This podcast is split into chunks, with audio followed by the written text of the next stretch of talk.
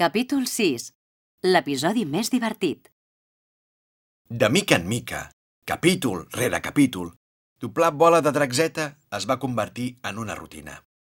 Em donava la sensació, cada vegada que doblava un episodi, que no passava mai res. El meu personatge només lluitava i cridava. Les baralles es feien llargues, pràcticament eternes. Quan semblava que el noi estava a punt de guanyar, no! L'enemic es refeia de les ferides i tornava a atacar. O quan semblava que definitivament l'havia derrotat, apareixia un de més fort i rabiós, cosa que implicava que si l'anterior lluita havia durat 5 episodis, aquesta altra en duraria 20. Ja no dic quan vaig haver de doblar la primera gran lluita, Goku versus Freezer. Recordo que anava preguntant als ajudants de direcció, que eren dels primers en veure els episodis, els tècnics de so o el mateix director, si d'una vegada per totes s'acabaria aquella baralla mortal amb l'enemic més sàdic de l'univers. La majoria de vegades la resposta era la mateixa. Continuen les patacades. Allà, en aquella època, em vaig adonar que l'espai-temps no existeix més enllà del nostre món tridimensional. D'altra banda, la majoria de les baralles les doblava sol, i us asseguro que és més divertit fer-ho amb l'esparring corresponent. Però de sobte, un dia va aparèixer el sol. Aquell matí, anava predisposat a continuar fent de Son Goku lluitador. Vaig entrar a la sala de locució.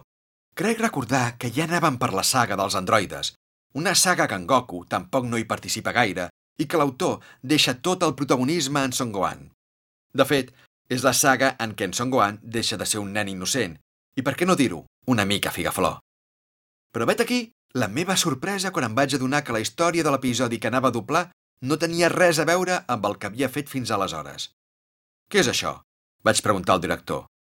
La seva veu va sorgir pels altaveus de la sala. Nen, que avui en Son Goku va a una autoescola per aprendre a conduir. Us podeu imaginar la meva cara. El primer que vaig pensar és per què en Goku, i posteriorment vaig saber que en Cor Petit també, tenia necessitat d'aprendre a conduir si sabia volar. El segon argument que em va venir al cap és què tenia a veure aquella història amb la lluita contra els androides. L'episodi no el vaig doblar sol. Amb mi van participar altres actors. I a partir del moment que el nostre amic pujava al cotxe, he de reconèixer que em va costar fer els takes. En aquesta feina hi ha dues opcions que impedeixen que facis el take correctament. La primera opció és la més lògica i la més habitual. El take no et surt, que pot ser per diversos motius.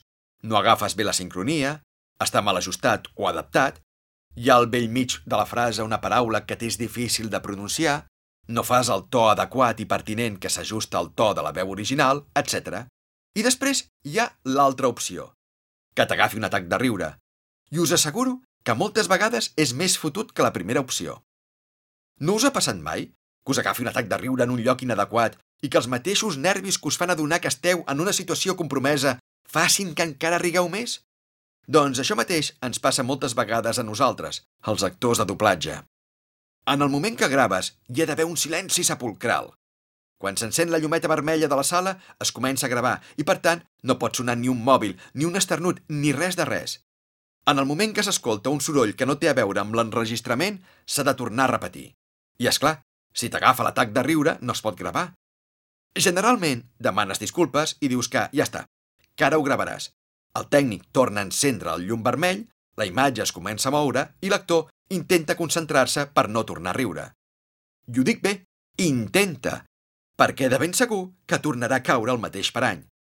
I no en tinc cap dubte que la història del Goku amb el cor petit, intentant aprendre a conduir, amb aquell pobre iaio fent d'instructor, em va recordar el millor Toriyama de l'Arale, o dels primers episodis de Bola de Drac.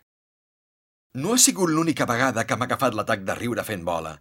Un dels millors records que tinc de la sèrie són els moments divertits que vaig passar amb els actors i les actrius que van participar. En Kim Sota, la 17, un androide creat per eliminar en Son Goku, el Jordi Vila, la veu del Bubó, un dels darrers enemics de Bola de Drac Z, i també el cantant del primer opening de tota la sèrie, o l'Aleix Estadella, en Tranks, fill d'en Vegeta i la Bulma. Són d'aquelles persones que si vols animar una festa els has de convidar Precisament amb l'Aleix vam viure una experiència davant del faristol, dins del locutori, en què no podíem deixar de riure. Els temes dels ajustos de bola de drac van portar molta cua durant diverses temporades. A part de la temporada que el Joan va ajustar uns quants episodis, va haver altres persones que van ajustar la sèrie. Entenem per ajust l'adaptació de la traducció amb l'original perquè estigui ben sincronitzat. I alguns episodis estaven tan mal ajustats que semblava que no ho estaven. Cal dir que ajustar sèries de dibuixos japonesos de vegades és més difícil que qualsevol producció occidental. La majoria de les traduccions tendeixen a tenir menys lletra, de tal manera que és necessari afegir-hi més paraules, sense desvirtuar mai la traducció, per tal que la boca del ninot tingui el mateix ritme que la boca de l'actor. I això tampoc no és fàcil. A la professió hi ha grans ajustadors que no han exercit mai d'actors. No és un requisit. Com també he conegut actors o actrius de doblatge que han volgut ajustar i no s'han acabat de sortir. Recordo un matí. L'Aleix Estadella i jo teníem take junts. Ell doblava el déu Neptú, un personatge que apareixia força endavant a la sèrie, i era el déu dels déus a bola de drac. I, per tant, ja havíem doblat molts episodis. Jo no sé realment si aquell episodi estava ajustat. I si ho estava, no sé qui va ser el figura que el va ajustar. Però en més de 20 anys de professió, poques vegades he patit un ajust tan dolent. El pobre Aleix no parlava lent, és que semblava que tenia la llengua dormida. Havia d'estirar tant les paraules que el pobre Déu Neptú semblava que tingués profuns problemes de comunicació. I faltava tanta lletra al text que era desesperant veure com el ninot no parava de moure la boca durant segons i segons i nosaltres teníem una esquela com a text. Ens va començar a agafar l'atac de riure. Ens vam queixar al director, que allò era impossible de doblar. La resposta d'en Vicenç Manel Domènech sempre era la mateixa. Amb un somriure sorneguer, l'home ens deia que no arreglava res. Recordeu la veu d'en Follet Tortuga, després d'haver fet una entremaliadura, i llegiu la següent frase. Jo no toco res, que després ve la corruptora i em fot el retell. Foteu-vos, macos, espavileu-vos! Ja us hem parlat del gran rotllet que en Vicenç tenia amb els lingüistes de la sèrie. Per tant, imagineu-vos la situació. Enregistràvem la frase, l'escoltàvem i ens agafava l'atac de riure. Semblava que els personatges anessin fumats. Si la banda sonora hagués estat qualsevol cançó de Riggy, el capítol hauria quedat rodó.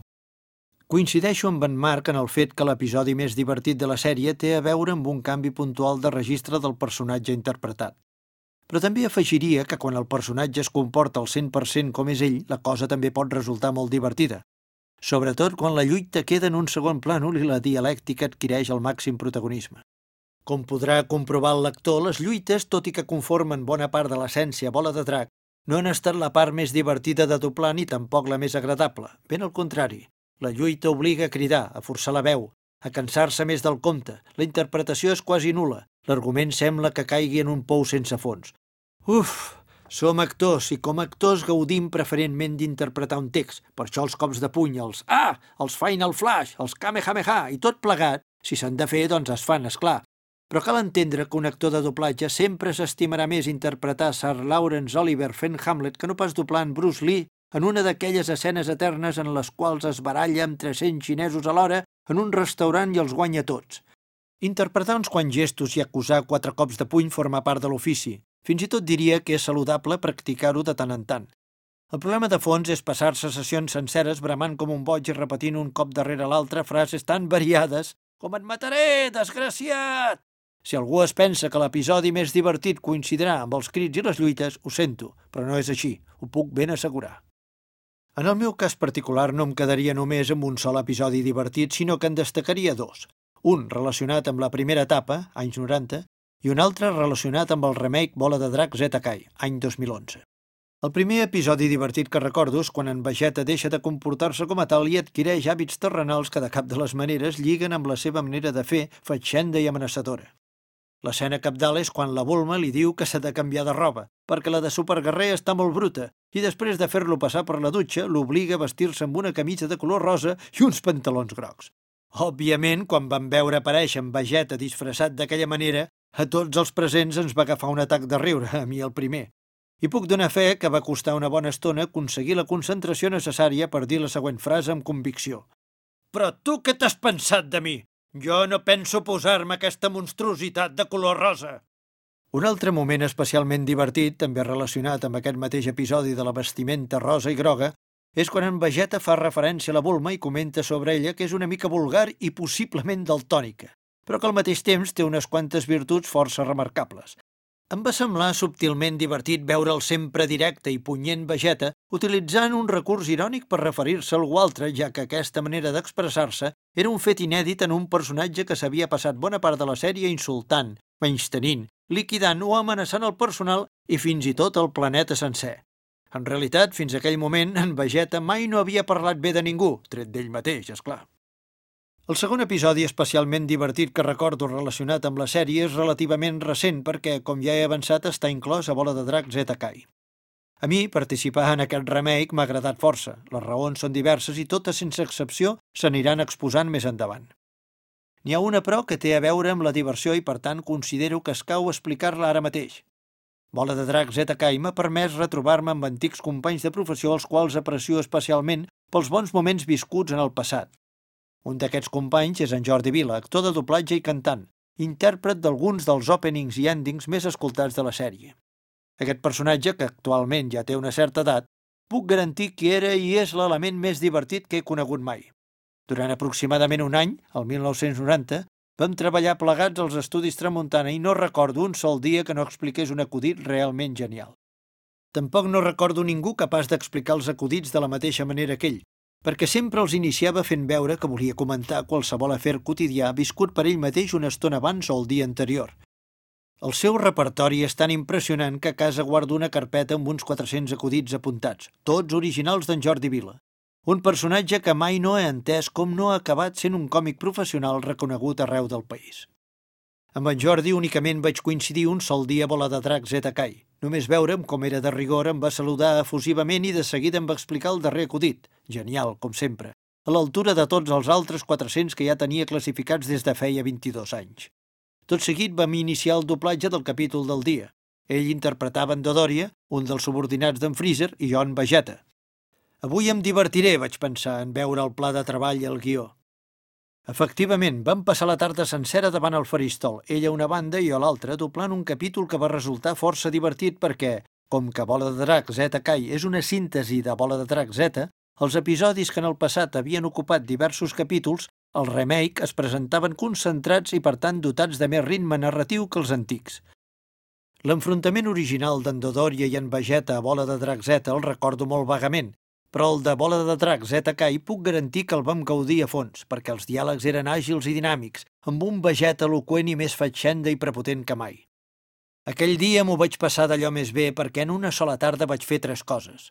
Vaig retrobar un antic amic, vaig riure com no reia des de feia anys i vaig poder gaudir del doblatge del millor vegeta possible, amb algunes d'aquelles frases i expressions que els fans tant els agraden. Particularment, a mi en Vegeta sempre m'ha agradat més quan xerra que no pas quan passa l'acció. M'encanta quan dona per fet que es carregarà qualsevol tipus d'adversari pel sol fet que ell ningú el pot vèncer, ja que és el superguerrer més gran de tot l'univers. La confiança que té en ell mateix és proverbial i el desconcert que pateix cada cop que resulta pallissat per un monstre qualsevol que ell comptava que es carregaria en un plisplàs no té preu. En realitat, en Vegeta és un personatge més aviat còmic, penso jo, perquè no n'encerta ni una i totes les seves prediccions fallen estrepitosament. Resulta que arriba a la Terra per carregar-se en Son Goku i al final no només no se'l carrega, sinó que el converteix en el seu únic i millor amic. D'això els especialistes en narrativa dramàtica en diuen trama irònica, perquè el protagonista de la trama acaba fent justament el contrari del que pretenia de bon principi. Sens dubte, un dels atractius del personatge Vegeta és aquesta circumstància. És un caçador caçat.